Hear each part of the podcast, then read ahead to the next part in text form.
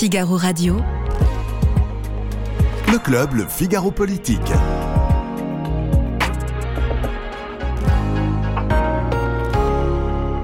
De quoi on va parler Évidemment euh, des émeutes hein, qui ont mis euh, la France à, à feu et à sang euh, euh, ces derniers jours et de ses conséquences avec euh, cette question est-ce que les Français vont pouvoir souffler euh, à l'approche de l'été? On parlera aussi des divisions au sein de la NUPES hein, qui se sont manifestées lors de cette euh, séquence euh, euh, des émeutes. Et puis on prendra des nouvelles du président de la République, Emma- Emmanuel Macron. Quel bilan à la fin des 100 jours qui étaient censés être 100 jours d'apaisement? Comment peut-il se relancer et relancer son quinquennat?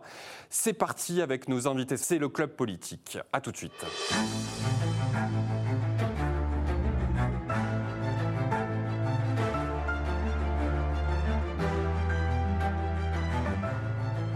J'ai le plaisir euh, d'accueillir Christophe Cornevin, qui est rédacteur en chef euh, adjoint au, au service société du, du Figaro et qui est un, un spécialiste des questions de sécurité et de police. Sur ce plateau également Dina Cohen, qui est journaliste euh, au service politique Bonsoir. du Figaro, et puis Pierre Lepelletier qui suit la gauche au Figaro. Il pourra un peu nous éclairer euh, sur euh, eh bien, la, la NUPES et les, les dési- les divisions que, que j'évoquais à, l'instant. Et puis un invité de marque euh, ce soir que- qu'on remercie d'être euh, d'être présent, Dominique Régnier, qui est directeur euh, général de la, de la Fondapol et dont les, les analyses sont bien connues et très appréciées euh, des lecteurs du, du Figaro. Merci à vous d'être Bonsoir, d'être merci. présent. Et je vais commencer avec vous par vous poser une première question justement sur cette séquence des émeutes qui s'est terminée. Il y a eu une forme de retour au calme depuis, euh, depuis une semaine. Est-ce qu'on peut dire pour autant que, eh bien, ça y est, la page est tournée, que les, Français vont pouvoir souffler et que le gouvernement va pouvoir repartir comme si de rien n'était? Mon, sentiment, euh, c'est que non, euh, hélas. Euh, D'abord parce que ces émeutes très impressionnantes euh, sont un moment euh, d'acmé dans une trajectoire à laquelle euh, nous nous étions un peu habitués, c'est-à-dire de violences urbaines récurrentes dans telle ou telle partie du territoire, sous telle ou telle forme de manifestation. Je, je songe par exemple aux informations récurrentes sur des agressions de pompiers, enfin, des, Mm. des- des confrontations avec la police, enfin, des éléments comme ça qui en fait n'ont jamais disparu euh, euh, de notre actualité. Donc là, ça signifie que ce feu-là couve toujours. Et deuxième sentiment, je ne crois pas que dans l'esprit des Français, la perception soit euh, que l'État a mis fin à ces émeutes, mais plutôt qu'elles se sont épuisées. Hmm. Euh, et qu'au fond, on a eu le, le sentiment qu'il s'agissait de contenir autant qu'on le pouvait quelque chose qui en réalité avait déjà débordé les capacités euh, d'ordre public de la puissance. Euh, Christophe Cornevin, vous qui suivez de, de près ces, ces questions-là, on a eu affaire à des émeutes très violentes, mais finalement assez limitées euh, dans le temps. Quel est le sentiment aujourd'hui des policiers? Est-ce qu'ils se disent, bon, bah, ça y est, c'est terminé, le, le- jeu est calmé, ou est-ce qu'ils craignent, euh, comme dans un séisme, finalement, des répliques? Ah non, les, les policiers pensent absolument pas que le, que le, que le jeu soit, soit terminé actuellement. Ils sont véritablement en alerte pour une simple et bonne raison, c'est que l'épisode qu'ils viennent d'encaisser est un épisode d'une violence absolument inouïe, j'ai envie de dire quasiment unique, Inédit. depuis inédit Mm. depuis, euh, depuis la, la Seconde Guerre mondiale. C'est-à-dire que euh, si on fait avec l'économie évidemment de, la, de mai 68, qui n'était pas, qui n'avait pas la même proportion euh, à travers tout le pays. C'est-à-dire que là, il y avait plus de 800 villes qui ont été euh, touchées. Là, C'est un vrai tsunami de violence hein, qui a déferlé sur le, Mm. sur le pays. Et les violences ont, été, ont quadruplé par rapport aux, aux émeutes de, 2000, euh, de 2005. C'est-à-dire que vous avez eu. euh, bon, il y avait à peu près le même nombre d'interpellations qu'en 2005, sauf que là, ça a eu lieu en 5 jours, alors qu'en 2005, ça avait eu lieu en 20 jours. Ouais. Beaucoup Euh, il y a plus eu- court, mais plus violent. Plus violent. Il y avait eu, euh, là, il y a eu plus de 1200 bâtiments qui ont été la proie des flammes, c'est-à-dire euh, effectivement 300 en 2005, donc 4 fois plus. Mm. Tout a quadruplé. On parle de 650 millions d'euros de, de dégâts, hein, c'est ce qui a été La chiffré par fourchette, les... la fourchette est entre 1 milliard euh, selon le MEDEF et 650 millions d'euros selon les colossal. assurances. Ce qui est colossal. Et là encore, c'est à quadruplé parce qu'il faut garder en mémoire qu'en 2005, toujours ces fameuses, ces trois semaines d'émeutes qui nous servaient jusqu'alors de référence, il y a eu pour 200 millions de dégâts. Mmh, C'est-à-dire que là, on a eu vraiment une, une, une vraie mutation dans, euh, dans, dans la, dans, dans la colère et dans la, dans la puissance destructrice des casseurs. Et est-ce que le profil euh, des casseurs a évolué justement aussi par rapport à 2005 Vous qui avez suivi aussi peut-être les comparutions immédiates qui ont suivi les émeutes, quel- à quel type de casseurs on a eu affaire cette fois-ci? Alors, moi, je n'ai pas l'impression que ça a beaucoup évolué. Moi, j'étais dans la rue en, 2005. Hein. j'ai mm. suivi euh, pendant une vingtaine de nuits, j'étais dehors et donc euh, j'ai eu le temps d'apprécier un peu l'écosystème hein, des, gens euh, qui, qui, cassaient et qui, et qui attaquaient les, les forces de l'ordre. Et on est vraiment sur une typologie qui, à mon sens, a guère évolué. C'est-à-dire, euh, hmm. euh, là, il y a eu un rapport des services de renseignement qui nous a fait valoir que les, euh, sur les, sur le, au nombre des gardés à vue, l'âge médian est de 17 ans, hmm. sachant que le plus jeune des gardés à vue avait 11 ans. C'est-à-dire qu'il a commencé très jeune. Et puis, il y a quelques-uns qui avaient 51 ans, bah, voire plus. Mais en, généralement, c'est 17 ans. Hmm. Première chose. Deuxième chose, c'est pas forcément des gens qui sont des voyous professionnels.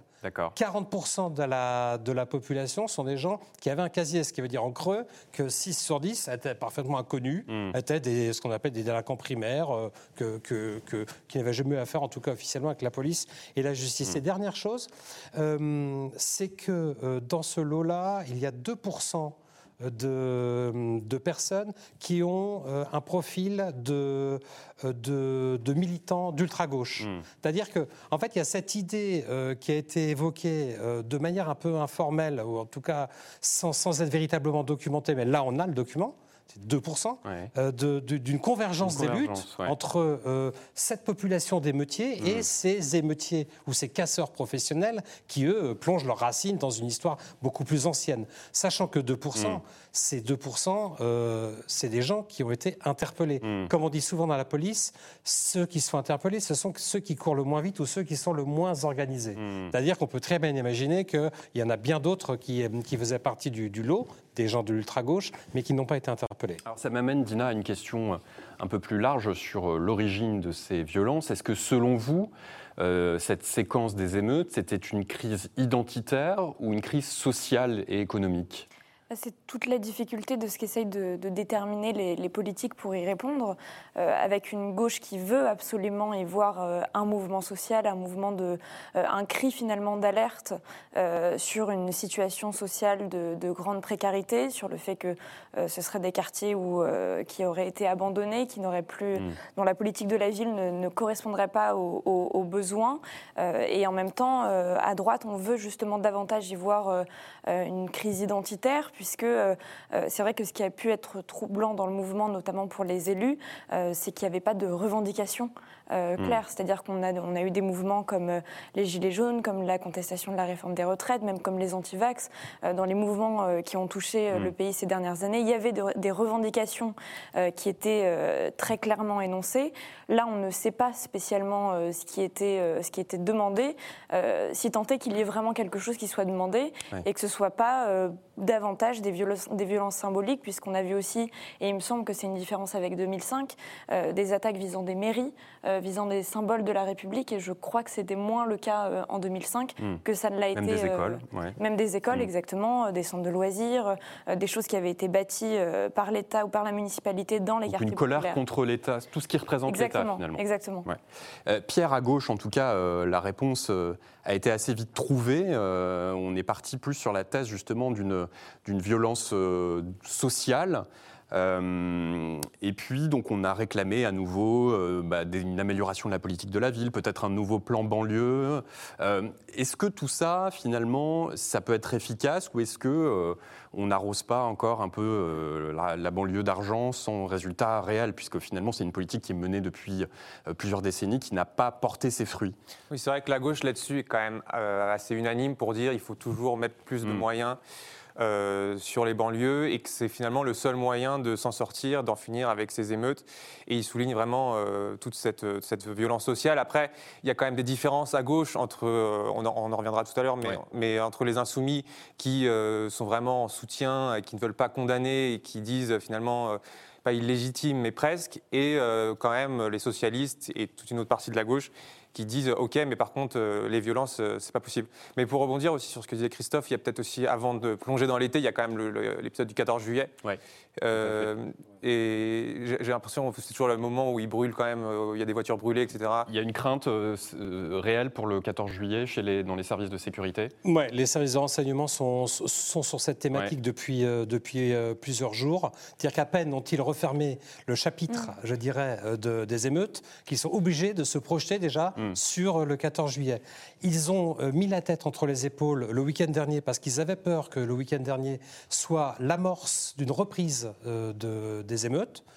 Manifestement, ça a été, euh, les banlieues ont été d'une mer d'huile, donc ça a été plutôt, euh, plutôt une bonne chose. Hmm. En revanche, euh, là, il y a quand même des indicateurs qui montrent que bah, l'énervement est toujours là, les, les, la colère n'est pas, pas redescendue, évidemment, parce que la seule réponse qu'a apporté l'État aux émeutes, c'est la police qu'on envoyait. Ils n'envoyaient hmm. rien d'autre. Hmm. Ça, c'est sur le côté, attention, ça peut repartir très mmh. fort et mmh. très vite. Surtout qu'en plus, là, le 14 juillet, euh, d'un point de vue calendaire, tombe un vendredi. Donc les policiers se disent on a vendredi, samedi, dimanche, on a trois, on a une fenêtre de trois jours mmh. qui peut donner lieu à dans, dans, une France où il fait très chaud actuellement, cocotte minute des cités, ça peut partir. Sur le côté, ça peut se calmer. Juste, euh, les voyous sont en manque de munitions. Ils ont pu ah. Ils ont pu le mortier, le mortier, d'artifice. Ils ont, il y a eu un échange très intense hein, de tirs entre les casseurs et les policiers. Et, euh, et, là, euh, on sait qu'ils n'ont plus de mortier. Donc ils essayent de s'approvisionner, de, de, de, notamment des pays, des pays étrangers, notamment euh, de la Pologne, d'Allemagne, etc. Et par ailleurs, ils créent, et par ailleurs, évidemment, il y a, les, il y a, les, il y a les, les trafiquants de drogue qui ont vraiment envie de siffler la, la, fin du match. Parce que mm. quand vous avez un point de deal qui apporte 80 000 euros par jour, parce que c'est de cela dont on mm. parle, si vous faites 5 jours d'émeute, l'équation est très simple, ça fait 400 000 euros. Vous perdez 400 000 euros. Et pendant ce temps-là, vous avez les go qui arrivent avec des centaines et des centaines de kilos depuis, la, depuis, la, depuis le Maroc et l'Espagne vers, vers, la région parisienne, vous avez une thrombose de produits et c'est comme dans n'importe quel commerce. Hmm. À un moment, il faut déstocker. Alors, quelle, euh, Merci. Quelle solution euh, apporter à cette euh, crise euh, sociale et politique? On disait avec Pierre Lepelletier que la gauche allait plus sur le terrain social. Alors on va écouter un petit magnéto de responsables politiques, alors plutôt issus des Républicains et du Rassemblement national. Vous allez voir que eux, ils ont plutôt des réponses sur le plan de la politique pénale. On les écoute. Nous, on est favorable au rétablissement de peines planchées. Il existe des peines maximales, il doit exister des peines minimales, à la fin des remises automatiques de peine et surtout à l'expulsion systématique des délinquants et criminels étrangers. Moi, je pense qu'il faut, notamment s'agissant des mineurs, la mise en place de centres éducatifs fermés dès le plus jeune âge. Deuxièmement, il faut que les mineurs qui sont je dirais, dans des situations d'exposition à la violence beaucoup plus fortes et pour les cas, je dirais, les plus désespérés, des centres de redressement qui soient encadrés par des militaires. C'est une proposition assez ancienne qui avait été faite à l'époque par le président Sarkozy et par Ségolène Royal, que Gérald Darmanin a proposé notamment pour euh, le, territoire de Mayotte. Il faut que cette mesure elle puisse être mise en place au niveau euh, national. L'idée, c'est qu'on puisse faire des courtes peines dans des établissements qui sont des établissements différenciés plus facile à construire, moins sécurisé, où ils puissent euh, rester par exemple 15 jours. Mais là encore, qu'est-ce que nous disent les grands pédopsychiatres? Ils nous disent que ces jeunes-là, qui euh, en réalité peinent à prendre conscience de la gravité de leurs actes, en prennent conscience dès lors qu'il y a une butée. D'ailleurs, qu'il y a une contention. J'attire votre attention sur le fait que ça sert à rien de construire les mêmes prisons pour tous. Je pense qu'il faut être plus intelligent et euh, faire, si j'ose dire, euh, du sur-mesure. Des prisons, bien sûr, on enferme des terroristes, des criminels dangereux, mais il faut aussi des centres d'éducation fermés et on n'a pas suffisamment de place. Alors Dominique Régnier, euh, on voit bien que la droite et le RN sont à l'offensive hein, sur le plan de la, réponse pénale à apporter euh, à cette crise. Emmanuel Macron lui-même hein, s'est interrogé sur euh, la mise en place d'une infraction pour, pour, pour pénaliser les parents des mineurs délinquants. Est-ce que c'est sur ce plan-là de la politique pénale qu'il faut répondre à cette crise? Alors, de toute façon, il y a quelque chose qui ne va pas dans les discussions que nous avons collectivement, je veux dire, hein, à propos de, ce qui s'est passé. C'est une sorte d'explication par l'impossibilité. Euh, par exemple, on pense euh, agir sur euh, les allocations familiales, on dit c'est impossible, les effets seraient pervers. On imagine des centres fermés on peut dire que ça sera coûteux et c'est pas sûr que ça marche. Là, c'était plutôt des plaidoyers en faveur, mais il y a quelques difficultés. Mais ce qui me frappe, moi, c'est qu'on arrive à une situation où, en réalité, euh, on, semble considérer que le plus probable, c'est que finalement, euh, euh, rien ne peut vraiment être fait et que donc il faudra vivre dans une société où il y aura une catégorie de délinquance qui sera irresponsable en droit. Mmh. Par les acteurs mineurs et en raison de la situation sociale des parents, ne pourra pas faire peser sur eux la responsabilité comme elle le devrait normalement. Donc ça, il faudrait arriver à, à le juger inacceptable. C'est-à-dire que d'un côté, on ne peut pas dire que c'est possible d'avoir des délinquants qui seraient irresponsables en raison de leur minorité et, irresponsables parce que les parents ne seraient pas mobilisables. Euh, et de l'autre côté, on ne peut pas non plus considérer que euh, euh, c'est impossible de, trouver une solution. C'est ce que j'appelle moi le, dilemme de, la double impossibilité. Mmh. Il se présente souvent dans notre société, mais en tout cas, je dirais que un élément de la réponse, inévitablement, c'est la répression, inévitablement, c'est la hmm. sanction. C'est impossible d'imaginer en faire l'économie. Et je ne trouve pas que le pays soit aujourd'hui en train de se mettre, je ne parle pas de la France, c'était profonde, parce que là il y a une, adhésion évidemment très forte à ça, évidemment, euh, mais je ne trouve pas que la classe politique, en particulier la, majorité, soit, euh, donne l'impression d'être disposée à engager cette épreuve avec euh, les, mineurs et hmm. les parents, souvent des femmes, parce que c'est souvent 30%, je crois, hmm. de, ces, de ces mineurs ont, été, on, sont dans des foyers avec euh, euh, la mère seule. Je voulais poser une question, si vous me permettez. Est-ce qu'on a une idée, euh, parce que ça m'a intrigué ça, est-ce qu'on a une idée du nombre de, personnes impliquées, pas celles que nous avons, qui ont été interpellées, mais parce que moi j'ai entendu des choses très différentes, entre 10 000 en gros de la part du gouvernement. Et Éric Zemmour, lui, disait dans, dans une interview entre 100 et 200 000. Euh, je ne sais pas si ce sont des chiffres que vous avez. Euh, non, c'est vraiment très difficile. En fait, à un moment, il y, avait une, il y avait une fourchette qui disait autour de 60 000 à 100 000 personnes. Mais c'est vraiment doigt mouillé parce que, par définition, euh, quand vous avez des gens qui. celui qui vous sortira un chiffre précis vous sortira forcément des sornettes. Pourquoi? Parce que la majeure partie des protagonistes qui étaient sur, le, sur ces théâtres d'émeutes sont cagoulés. C'est la nuit, hmm. ils vont, ils viennent euh, ils repassent au même endroit, ça tourne dans les cités. Donc, en, faire la comptabilité précise euh, me, semble un peu mais si je dis une démarche audacieuse. D'accord, mais si on dit simplement qu'il y a eu 800 villes touchées, ils sont quelques-uns à chaque fois. Donc ça fait quelques-uns multipliés par 800. De toute façon, c'est un chiffre qui me paraît supérieur à ce qui nous a été hmm. annoncé. C'est ça que je vous. Bah, je, pense, par exemple, vous prenez, des, vous prenez des villes comme Montargis, par exemple, qui a été une ville qui a été véritablement euh, saccagée. Il n'y avait, pas, il avait pas 500 personnes, hein, parce que pour mettre, pour mettre le souk dans, une, dans le centre-ville d'une petite ville, une trentaine, de, une quarantaine de, d'énergumènes suffisent très largement. Hein.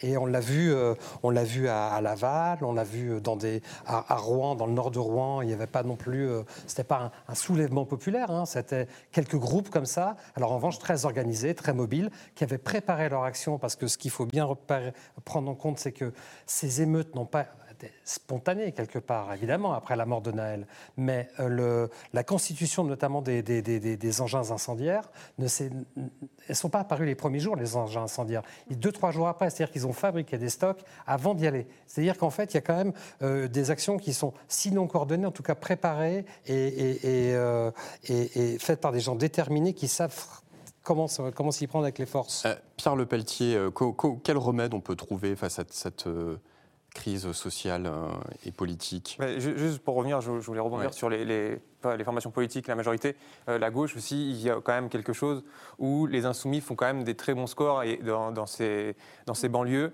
Et donc il y a évidemment une stratégie politique aussi derrière, hmm. euh, c'est-à-dire... On va en parler dans la seconde ah, partie on, va, on va en parler. non, non, allez-y. ils, craignent vraiment en fait d'être stigmatisés et d'être mis dans le même camp de l'État, de, la police, etc. Et ce qui explique aussi leur réaction. Mais, hmm. Moi, j'ai une question pour Dina Cohen, peut-être sur la question de, l'immigration. Alors, euh, certains font le lien direct entre ces émeutes et l'immigration. On sent que le gouvernement n'a pas vraiment choisi sa ligne, puisque Gérald Darmanin, dans un premier temps, il y a plusieurs semaines, avait fait un lien direct entre la délinquance et l'immigration. Et là, on l'a entendu dire, oui, alors dans les, interpellés, il y a aussi des petits Kevin, des petits Mathéo qui ont des prénoms. Euh, oui, il y, a cette liste de, prénoms, en effet, qui est un peu euh, au, cœur des discussions avec Éric Zemmour, qui expliquait qui, expliquait ne pas croire euh, mm. à ce qu'a dit euh, Gérald Darmanin sur le fait que, que finalement les, prénoms qui ressortaient n'étaient pas euh, issus de, l'immigration. mais ce qu'on voit, pour peut-être revenir sur, sur, la réponse que la droite apporte, on voit que les républicains ont un, discours très axé sur la fermeté et l'autorité, qui se rapproche beaucoup de celui du Rassemblement, du Rassemblement national. c'est pas revendiqué, mais en tout cas, c'est pas démenti. cette une fermeté migratoire également. Exactement, et, et, un lien très assuré assumé avec mm. l'immigration. Bruno Retailleau qui disait encore qu'il ne, fallait pas que le, gouvernement soit aveugle sur le lien à établir. Et, et on voit aussi qu'en fait cette réponse correspond à, à aussi un durcissement de l'opinion. Euh, parce que finalement, les, enquêtes qui ont été faites depuis les émeutes euh, montrent que de la part des Français, euh, ce ne sont pas spécialement des réponses sociales qui sont attendues.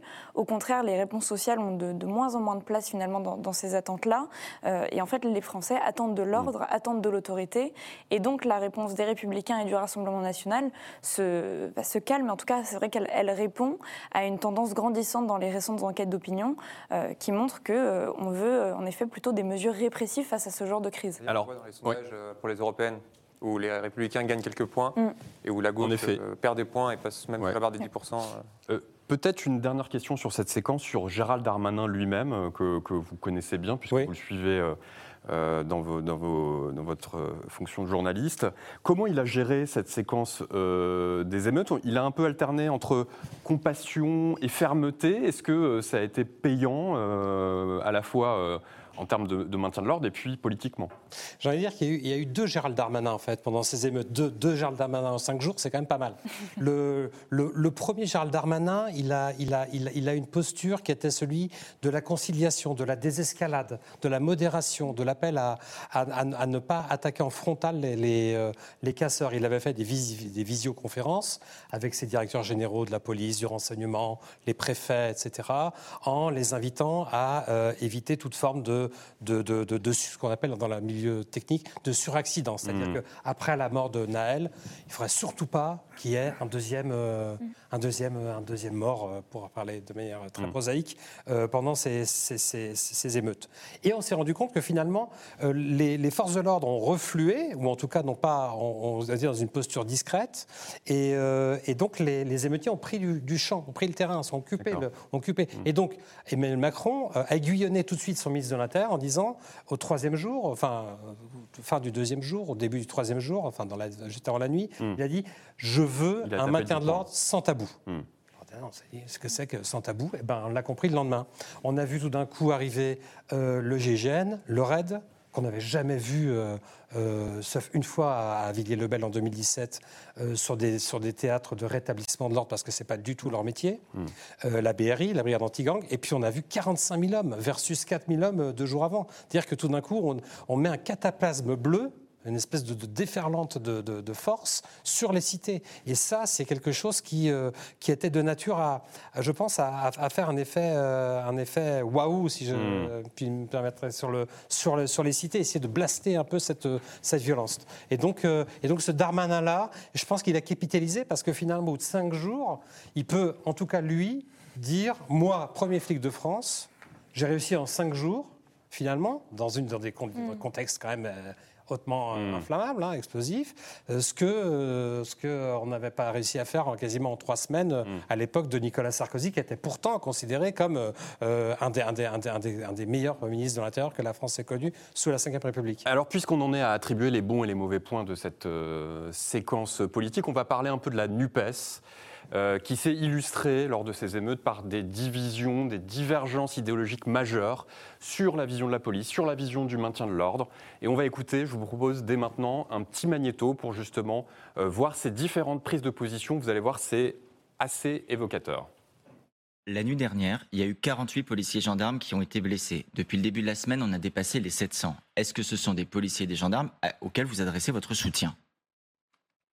Mais euh, je comprends pas. Pourquoi? Vous croyez que ça m'est égal que quelqu'un souffre? Aucun d'entre nous ne se réjouit jamais des malheurs qui arrivent à quelqu'un dans l'exercice de son métier. Pourquoi faut-il que vous le vérifiez auprès de moi Si les gens font ça, c'est parce qu'ils se disent une chose, ça ne sert à rien de parler puisqu'on n'est jamais écouté. Ils se disent les Gilets jaunes ont obtenu 10 milliards parce qu'ils ont cassé tout ce qui était sur leur route. Voilà l'état d'esprit public. Il faut le comprendre. J'ai un désaccord avec euh, Olivier Faure, c'est vrai. J'ai un désaccord avec lui, par exemple, parce que euh, il était député en 2017 et il a voté pour euh, la modification de la loi, la loi Cazeneuve. Euh, et donc je suis pas d'accord avec lui sur le sujet.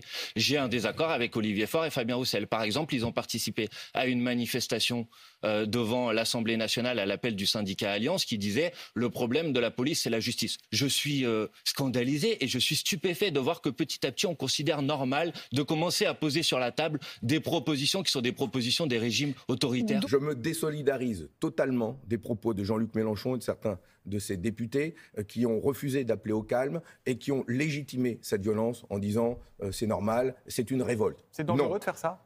Oui, oui. C'est pour ça que je me désolidarise totalement. Au contraire, nous avons besoin tous ensemble d'appeler au calme. Et nous avons besoin de dire, c'est ce que je dis moi depuis le début, il y a besoin d'ordre, oui, mais il y a aussi besoin de justice et de respect. Alors Dominique euh, Régnier, on savait déjà hein, que la vie n'est pas un long fleuve tranquille au, au sein de la NUPES. Il y a déjà eu des, des tensions et des divergences euh, à l'Assemblée, en vue des européennes notamment.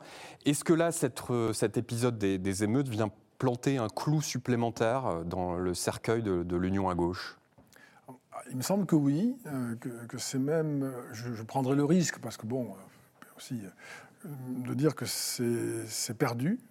pour, Ah, pour vous, ça y est, c'est c'est fini. je, je- je pense que dans le contexte actuel, de tels contre-pieds par rapport à des choses aussi fondamentales, euh, un tel écart par rapport, à, je dirais, à ce que ressent la société, mais à, ce que l'on ressent euh, de bon sens, sur la police, euh, ça a été dit, sur la responsabilité, euh, sur les policiers, enfin bref, tout ça, c'est vraiment très, très certain. Euh, sur la, le ce pays a du mal, enfin les élites politiques ont du mal à énoncer des problèmes qui se présentent de façon évidente, l'immigration, l'insécurité, etc.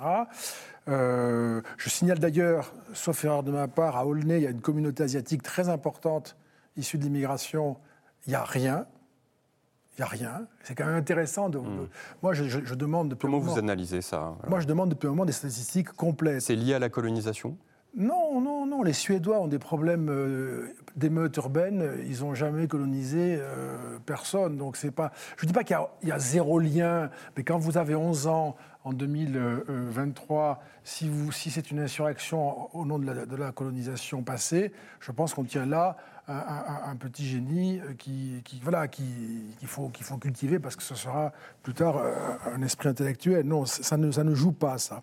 Ça ne joue pas. Et au fond, euh, nous n'avons pas su intégrer. Ça, c'est sûr. Il y a un problème d'immigration, il y a un problème d'intégration. euh, et on ne peut pas, euh, en considérant les outils que nous avons à notre disposition, on ne peut pas, considérer, on ne peut pas voir, on ne peut pas estimer que euh, l'intégration a fonctionné. Il y a, dans l'intégration, il y a beaucoup de choses qui doivent, c'est pas le sujet qui doit fonctionner, rien ne fonctionne correctement. Et élément supplémentaire, les familles sont déstructurées, familles monoparentales, etc. Pas toutes les communautés. Ça dépend du type de communauté. Euh, L'Afrique subsaharienne euh, euh, montre beaucoup de, de communautés qui sont, je dirais, multiparentales. Donc c'est compliqué.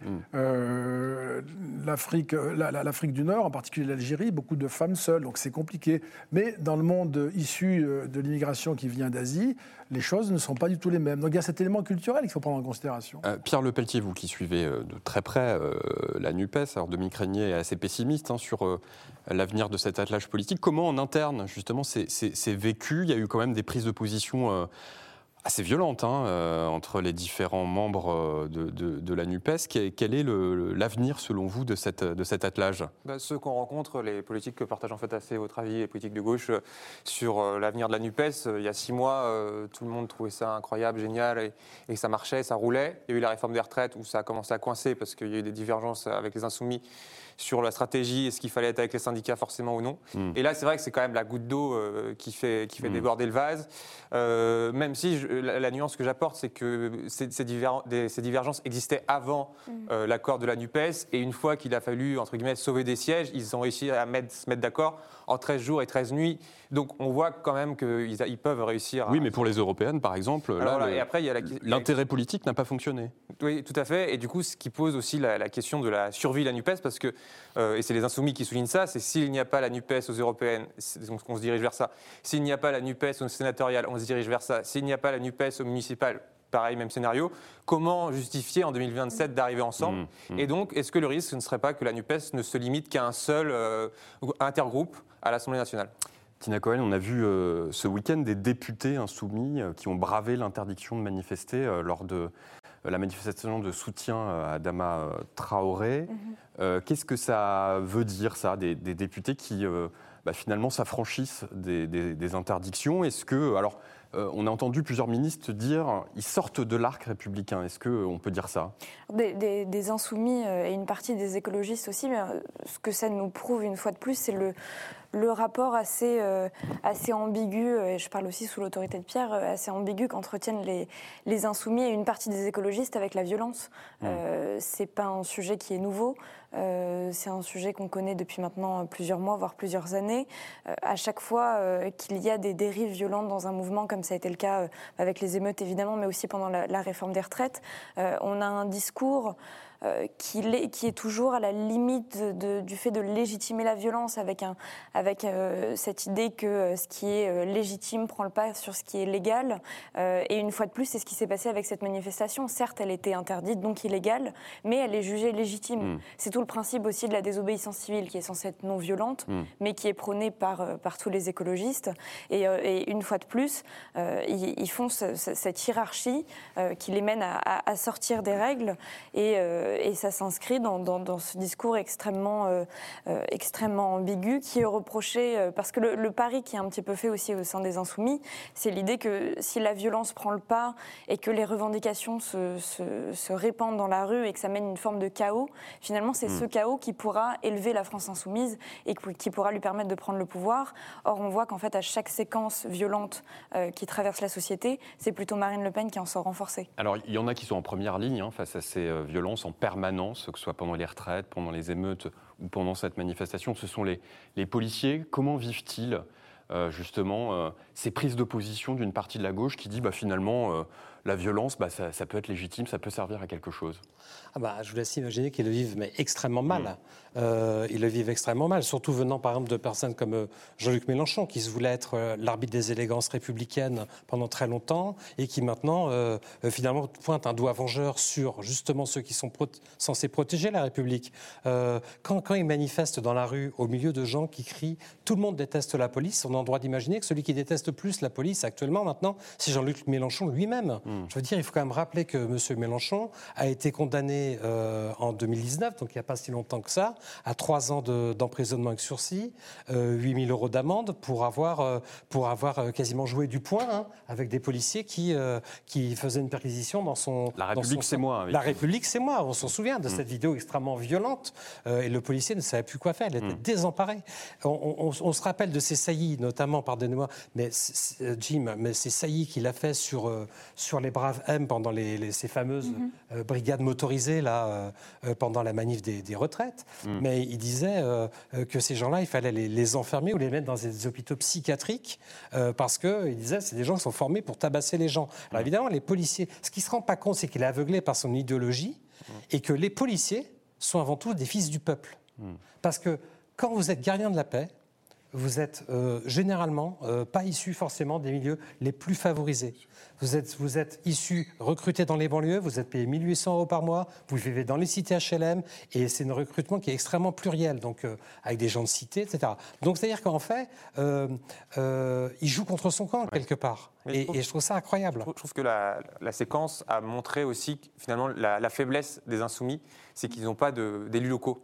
Et en fait, on l'a vraiment senti. Pas de maillage territorial. Pas de maillage territorial, pas de maire, pas d'élus. Enfin, du coup, il y a un rapport au terrain où on mm. sent que c'est complètement différent avec les socialistes et même les écologistes, qui eux, les maires, sont confrontés à, cette violence. Euh. Dominique Régnier, est-ce que vous pensez qu'ils peuvent être durablement affaiblis par cet euh, épisode Oui, j'ajouterais que dans l'opinion, euh, la façon de parler des policiers de Jean-Luc Mélenchon a des conséquences parce que ça crée dans une partie de la population une détestation de la police qui se termine par des policiers agressés hors de leur service, par des familles de policiers, par des policières qui sont terrorisées. Enfin, c'est tout à fait irresponsable. On n'a jamais vu ça un parti. Les adresses qui circulent sur les réseaux sociaux. Troisième groupe, deuxième groupe d'opposition, en tout cas à l'Assemblée nationale, on n'a jamais vu ça. Et, et, circuler auprès de personnes qui, en effet, chantent On déteste la police, mais avec l'écharpe tricolore, on n'a jamais vu ça. Hmm. C'est quand même quelque chose de très. Moi, je pense que pour la société euh, dans son ensemble, c'est terminé. Je serais intéressé de voir le comportement auprès de leur clientèle, parce que hmm. manifestement, ils ont cet espoir-là, vous le disiez tout à l'heure. Euh, je rappelle qu'en en 2022, euh, je, je le dis comme ça, c'est toujours un peu raccourci et un peu brutal, je suis désolé. Euh, 70% des Français euh, de religion musulmane qui ont voté ont voté pour Mélenchon au premier tour. Euh, donc il y, a- il y a une... Et ça a été théorisé par les équipes de Mélenchon, ça, hein, par rapport à 2017. Mais ces, ces Français Il y a musulmans... de l'électoralisme. Oui, mais ces Français musulmans, moi, je, je suis pressé de voir ce qu'ils pensent de ce qu'a fait Mélenchon. Parce qu'à mon avis, euh, ils sont très, très nombreux à ne pas accepter euh, euh, une telle évolution et à ne pas pouvoir se ranger auprès d'un- tel irresponsable qui veut mettre le pays à feu et à sang, parce que c'est leur gamin. hein. on a vu le père qui allait chercher son enfant pour le mettre dans le, son fils, un peu rudement, euh, pour le mettre dans le, dans le, dans le, dans le coffre de sa voiture. Euh, la- la- la- on a vu une mère faire pareil, on a vu une, une femme, ça m'a marqué, ça a marqué tout le monde, crier ne touchez pas l'école, pas l'école. Bon, ça, c'est la même- c'est le, même- c'est le même univers qui ne veut pas de ça. Et donc euh, là, je pense que Mélenchon est allé vers l'ultra-gauche, d'où il vient. Et que c'est une, c'est- c'est une- c'est ça qui m'a le plus marqué, moi, c'est la contamination de ce rapport assumé, théorisé à la violence physique, comme vous le disiez, dans l'ultra-gauche, depuis toujours, et qui ressurgit là, alors qu'on pensait plutôt euh, qu'elle avait disparu. Ouais. Juste pardon, pour, pour ajouter, euh, euh, peut-être souligner le fait qu'avec ces nouveaux groupes d'insoumis et d'écologistes qui sont arrivés à l'Assemblée, on a des nouveaux profils avec des députés qui sont aussi issus du militantisme et d'un et d'un rapport à la politique qui est différent. Euh, et je parlais tout à l'heure de la désobéissance civile. Il y a des députés insoumis ou écologistes qui sont des anciens militants euh, d'Alternativa ou d'autres mouvements. Alors là, pour, pour le coup, c'est pour le climat, mais qui sont des adeptes de la désobéissance civile, qui étaient des, des- des profils qu'on n'avait pas auparavant euh, à l'Assemblée nationale, et, euh, et d'autres militants euh, simplement radicaux qui n'ont pas la même, la même culture quand ils arrivent. Et c'est là qu'on voit bien la différence avec les socialistes aussi, qui n'ont pas du tout le- la, la même trajectoire militante et politique. Et en fait, vous avez des, des anciens militants d'associatifs, d'a- d'associations ou de, ou, de, ou de groupes euh, plus radicaux qui sont arrivés à l'Assemblée.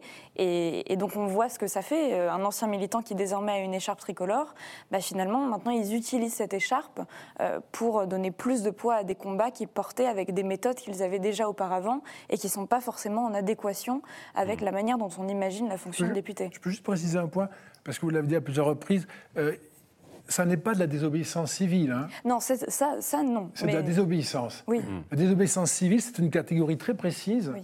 comme vous le savez, qui requiert euh, d'avoir épuisé toutes les voies de recours légales, électorales, etc. euh, et encore en arrivant sur, euh, sur euh, l'impossibilité morale de- d'obéir. On a- On a, le, malheureusement, cette formule a été dévoyée. C'est une grande idée, la désobéissance civile. Là, on a du refus d'obéir. euh, Voilà. Et, c'est et c'est donc une espèce de. Euh, Mais c'est souvent vécu par eux comme une forme de désobéissance oui, civile. ils n'ont pas suffisamment travaillé, je dirais. euh, L'origine de cette Mhm. notion-là, c'est de grande origine, hein, qui a été particulièrement utilisée aux Mhm. États-Unis pendant la guerre du Vietnam.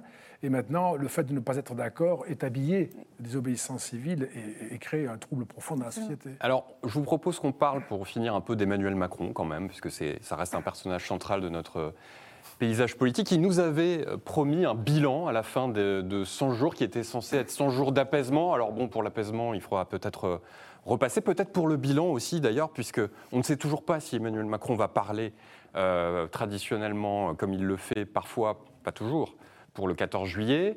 Dominique Régnier, est-ce que selon vous, il doit y avoir une expression forte de la part du chef de l'État cette semaine ou dans les jours qui viennent pour bah, justement euh, faire euh, la, clôture de cette saison euh, un peu compliquée qui qu'on a vu à la fois l'épisode abrasif des retraites puis des émeutes Est-ce que le président doit fixer un nouveau cap? De mon point de vue, logiquement, il faut une parole forte le 14 juillet, journée nationale, parce que nous avons vécu une crise, nous en parlions jusque-là, très importante qui a, qui a semé le doute sur la réalité de notre communauté nationale. C'est très impressionnant ce qui s'est passé, nous en sommes tous euh, meurtris. Et nous savons bien, euh, plus ou moins confusément, que ça n'est pas la fin, mais le début d'un processus très compliqué. Donc il faut qu'il affirme quelque chose de très important le 14 juillet, et je dirais que c'est une occasion, euh, par la même euh, parole, c'est l'occasion de euh, refonder quelque chose. Et il me semble qu'il faut un discours de restauration, de l'autorité, donc de l'obéissance, euh, de l'ambition, etc. Donc c'est cette espèce de, double articulation, enfin d'articulation de deux thèmes, hein, euh, réaffirmer la nation et réaffirmer l'ambition. Euh, si on distille ça entre maintenant et la rentrée, ça ne marchera pas et d'autres événements se seront frapper fort maintenant. Je pense que c'est une scansion nécessaire. C'est aussi l'avis de François-Xavier Bellamy. on l'écoute tout de suite. Ah, moi, j'ai lu l'entretien d'Elisabeth Borne dans Le, Parisien euh, ce week-end. Mmh. Et je dois dire que je me demande, en le lisant, sur quelle planète vivent ces gens. Moi, je suis fasciné qu'elle tire le bilan des 100 jours en 10 ans. Mais quand même, c'est incroyable. Tous les chantiers sont au vert tous les chantiers sont au vert, dit la Première mmh, ministre. Mmh. Tous les services publics s'effondrent. Les greffiers sont en train d'alerter sur le fait que la justice ne tourne plus. Emmanuel Macron avait promis au début des 100 jours qu'il allait désengorger l'hôpital, qu'il allait, vous vous souvenez de cela, euh, changer l'école, qu'il allait se transformer à vue d'œil. Mmh. Euh, aujourd'hui, les urgences ne savent pas comment elles vont se préparer à l'été.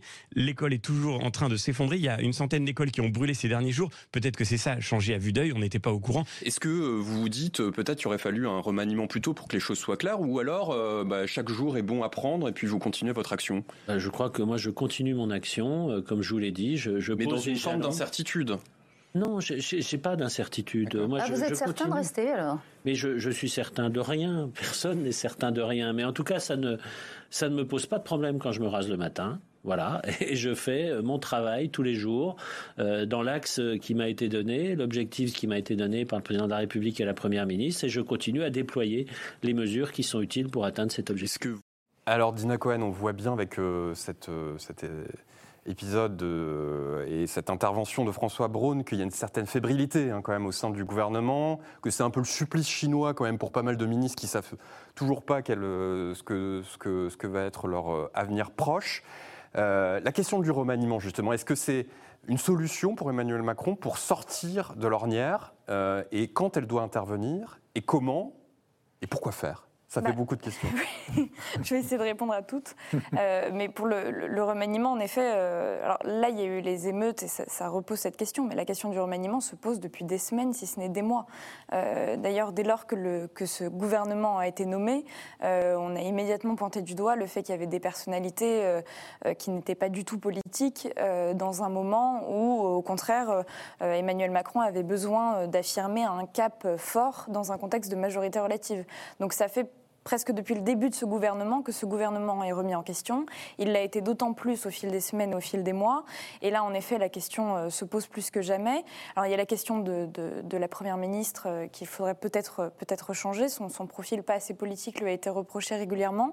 En même temps, on a vu qu'elle euh, a quand même tenu la barre de, de tout ce qui s'est passé ces derniers mois.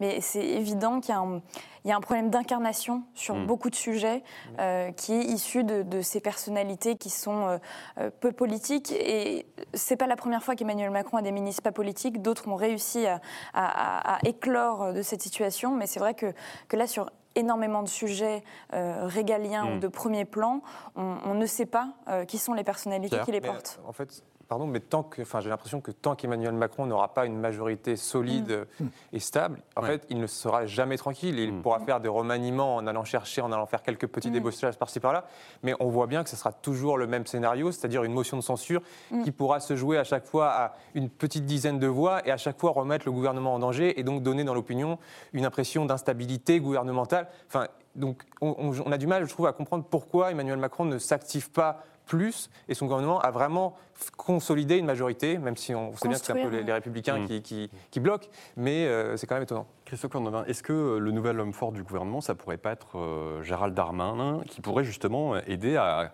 à faire des ponts, à créer des ponts avec la droite? Ah bah, Darmanin, euh, ça reste un atout majeur hein, dans, la, dans la manche du, président de, la République, parce qu'effectivement, il arrive à, à, faire cette jonction entre, mm. entre la, la, République en marche et puis, euh, et puis le reste de la droite.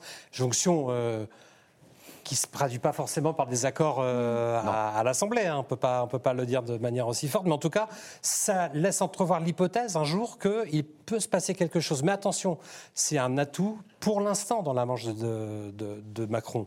Parce que euh, euh, personne, tout à l'heure, François Braun disait qu'il pensait à rien en se rasant le matin. Euh, je pense que Darmanin pensait des choses. Ah oui.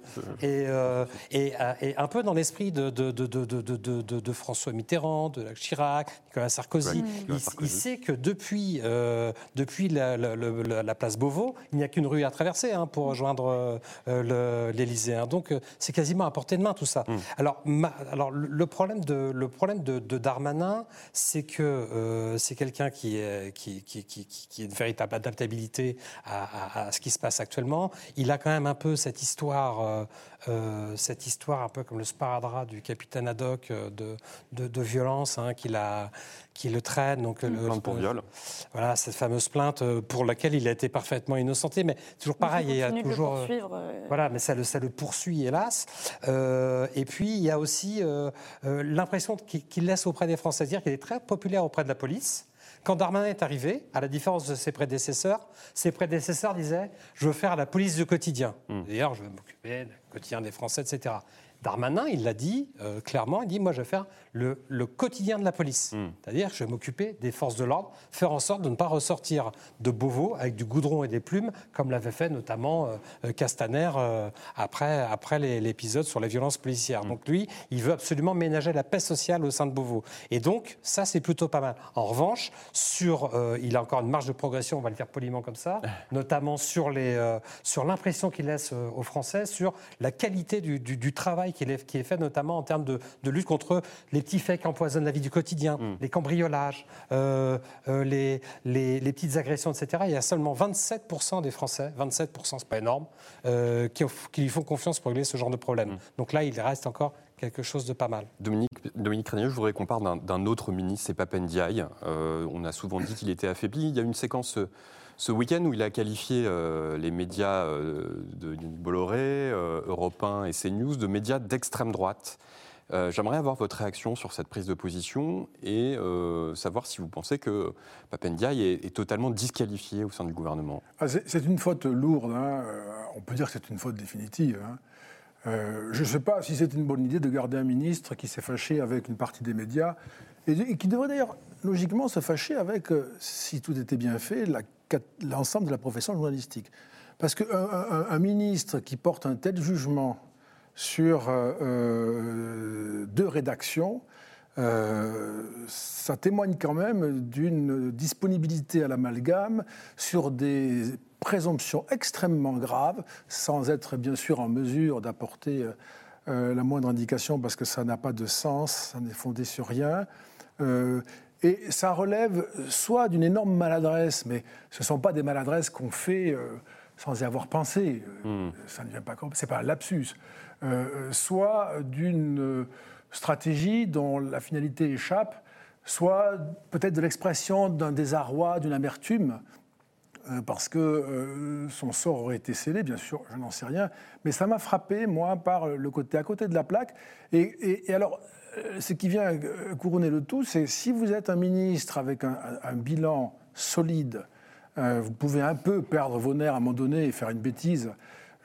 à la limite, c'est rattrapable, mais on ne peut pas dire que ce soit son cas. Il n'est pas arrivé à grand-chose pour un ministère essentiel jusqu'à présent. et, finalement, s'il partait maintenant, son passage n'aurait pas été beaucoup remarqué, à part cette cette, cette saillie euh, finale. Alors, on sait peut-être qui sont les partants, mais on a du mal à voir qui sont les entrants d'Ina Cohen. Euh, est-ce qu'il n'y a pas un problème de bande touche pour Alors, il y, il y, a quand même un certain nombre de candidats, euh, mais ces candidats peuvent se trouver du côté du groupe de députés de la majorité.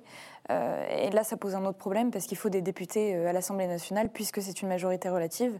Donc, c'est vrai qu'on retombe un petit peu toujours sur, sur, ce même souci parce que, pour le coup, dans, dans les figures de, de, la Macronie de la première heure, si je puis dire, vous avez des, des Aurore Berger, des Sacha Houlier qui ont des postes très importants à l'Assemblée et euh, qui ne seraient euh, absolument pas contre et qui sont utiles aussi au quotidien. Qui, euh. qui, seraient, qui ne seraient pas contre un portefeuille ministériel, mais qui sont aussi des, des personnalités très politiques dont on a besoin à l'Assemblée, puisque, puisque cette, majorité, cette majorité relative fait qu'il faut être quand même extrêmement habile à l'Assemblée nationale et, et qu'on ne peut pas se permettre d'avoir et des troupes en moins ou des troupes moins, moins politisées et qui seraient moins aptes à, dialoguer entre les groupes, parce qu'une Aurore Berger, par exemple, peut discuter avec les mm. Républicains dont elle est proche, un Sacha Houlier peut discuter avec les socialistes dont il vient aussi. Donc c'est vrai qu'une fois de plus, on retombe sur ce que disait Pierre tout à l'heure, ce problème finalement d'un gouvernement faible, mais aussi parce que la majorité... Une majorité faible. Alors justement, Dominique Régnier, euh, ce problème de majorité euh, relative. Quand on voit le ton des républicains sur la question migratoire, sur la question euh, du maintien de l'ordre et de la sécurité en France avec, avec les émeutes, on a du mal à voir la perspective d'un accord de gouvernement avec les républicains tel qu'il est soutenu par Nicolas Sarkozy. Ça paraît complètement impossible. Non, non, vous avez raison. Mais ah, de l'autre côté, c'est quand même une situation incroyable que nous vivons. de l'autre côté, on ne voit pas très bien comment les républicains vont continuer comme ça jusqu'en 2027, avec euh, une incapacité à s'entendre avec, avec, Macron, mais aussi une grande difficulté à s'entendre entre eux. Hein, c'est un groupe qui n'en est pas un, vraiment, et donc ils ne peuvent pas garantir leur soutien au gouvernement. Euh, et du coup, ils prennent le risque d'être passés à côté euh, de quelques années utiles avec quelques grandes lois qui auraient fait avancer le pays, pour un bénéfice qui ne sera pas le leur. Hein, il est évident, vous le disiez, Nina Cohen, ça sera à la fin plutôt, mm. euh, bon, c'est un peu lassant de le dire tout le temps à propos de tout, mais ce sera plutôt un bénéfice pour euh, le RN que pour euh, les LR. Il faut leur laisser le temps de se reconstruire. Peut-être que ça mm. peut, il peut aussi se passer quelque chose. Il y a, il y a, il y a il y a, euh, on sent, comme disait la conférence des évêques à propos des, baptêmes, on sent un frémissement. Euh, donc il y a quelque chose comme ça qui peut, se, qui peut avoir lieu au moment des européennes. Bellamy a beaucoup de talent, euh, Lisnard est doué. Ils peuvent se relancer aux européennes Oui, ça peut, il suffit de faire quelques points de plus et c'est déjà une résurrection mm. hein, dans un parti qui, qui se croyait disparu. Et puis ensuite, les élections locales vont leur donner, je pense, des espérances légitimes. Euh, le Sénat peut être conservé. Oui, c'est pas la même histoire que le PS. Et, du coup, comme les Français fondamentalement vont s'interroger sur la possibilité pour eux de mettre Marine Le Pen à l'Élysée, ils chercheront une alternative. Et peut-être que les LR euh, seront celles-là. Il reste beaucoup de chemin. Mais ils sont quand même là, euh, devant, je pense, moi, le principal reproche qu'on va leur faire. Qu'avez-vous fait de, de, vos cinq ans, de ces cinq années? Vous n'avez servi à rien. Aucune loi utile n'a été votée, alors qu'il y a tant de choses à faire. Ce sera le mot de la fin pour ce dernier club politique euh, de la saison. On se retrouve à la rentrée. Vous allez retrouver Yves Tréhard aux manettes du club dès le mois de septembre. Merci à tous et bel été. Au revoir.